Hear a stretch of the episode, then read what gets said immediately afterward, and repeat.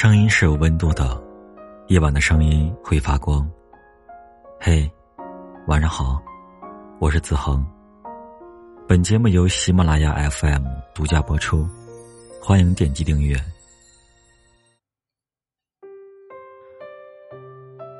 上周我去参加婚礼，因为路上堵车，迟到了半个小时。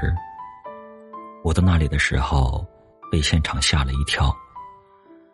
婚礼正进行到新人相互宣誓的环节，新娘手里拿着话筒，哭到哽咽，说不出来话，脸上的妆全花了。大屏幕上放映着很多照片，最大的一张是两人在机场拥抱的时候，照片左下角写着一行字：“二零一九年七月二十一号，我们结束异地恋了。”原来，新郎和新娘是异地恋。今年是他们异地的第四年。七月份，新郎辞去工作，来到新娘所在的城市，跟她求婚，接着办婚礼。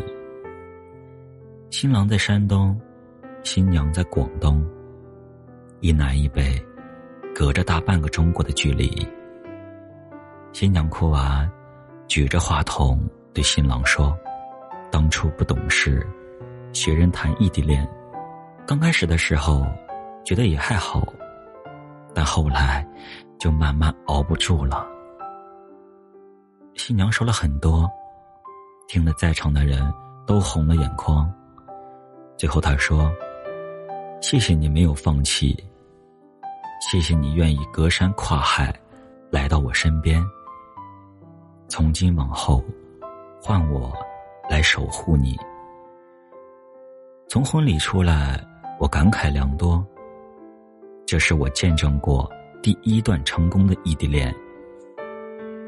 身边有几个朋友在谈异地恋，但后来因为各种原因都分了手，包括我自己。我太能体会异地恋的心酸了。一个拥抱就能解决的问题。因为隔着屏幕，掺杂了猜疑、不信任、冷战，最后导致分手。微笑落泪无从分享，欢喜忧愁无法相伴。当初信誓旦旦说熬过异地恋就结婚，后来分手时却连最后一面都见不到。能撑过异地恋的情侣，真的太不容易了。最近，综艺《女儿们的恋爱》中，异地恋也成为了话题焦点。陈乔恩跟男嘉宾艾伦第二次约会时，他很明确的问了男嘉宾一个问题。他说：“你有考虑过距离的问题吗？我在北京，你在马来西亚，如果以后我们要发展，这个问题该怎么解决？”男嘉宾迟疑了一下，说：“如果后面真的可以继续发展下去，自己可以去北京工作和生活。”演播厅里，主持人张绍刚和 Papi 酱两人分别对异地恋这个问题给出各自的见解。Papi 酱说：“他觉得能坚持异地恋的人特别厉害，因为异地恋。”对两个人的要求都非常高，得保证两个人同时有着非常强的自制力、专一，然后还需要同等的爱，等等。两个人都得坚持。张绍刚也有同样的观点，他说：“异地恋成功的肯定是有，但有时候爱是敌不过距离的，原因是距离。”会让一个当时发生的，而且是马上需要解决的事情，无法马上解决。一次两次解决不了的这种累积，可能就会量产到质变，导致感情分裂。经历过异地恋的人都知道，确实是像他们说的这样，距离的限制，一次次将问题累积，累积到一定程度。就会发生质变，结果就是情况恶化，感情崩溃。关于如何坚持一段异地恋，知乎上有不少回答，其中有以下几个观点比较切合实际，行动起来也方便。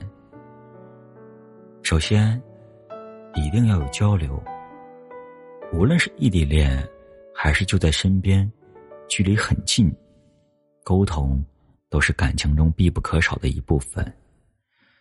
不一定要每天时时刻刻都说话。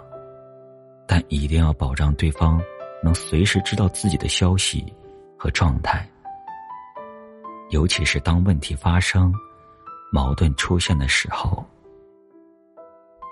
其次，要给彼此足够的信任。要知道，无论爱情、友情，甚至亲情，信任都是两个人维持一段关系的基础。爱情中更需要。异地恋就无比需要了。很多异地恋坚持不到最后，原因之一就是彼此不够信任。坦诚是相互的，信任也是相互的。你要相信，你爱的人心里只有你，没有别人。同时，你也要让他相信，你脑袋里全是他。除了他之外，其他人都不存在。这一点很难，但也是最重要的。最后，要有自己的生活圈儿。你可以偶尔翘课、翘班去见他，你也可以一天二十四小时脑袋里都是他。但你不能为了他放弃自己的生活。物极必反，爱极必伤。书上教导我们，喜欢一个人七分，可以表现出十分；但爱一个人十分，最多只能表现出七分。剩下那三分，要留着爱自己。除此之外，如果有条件，可以经常见面或去旅行。平时也可以多用心，制造一些小浪漫什么的。总而言之，只要彼此的心是互相靠近的，山再高，海再深，迟早有翻过高山、跨越深海、终成眷属的一天。最后，祝愿每一对正在经历或准备经历异地恋的恋人们，都能终成眷属，跨进婚姻的殿堂，彼此携手。共度一生。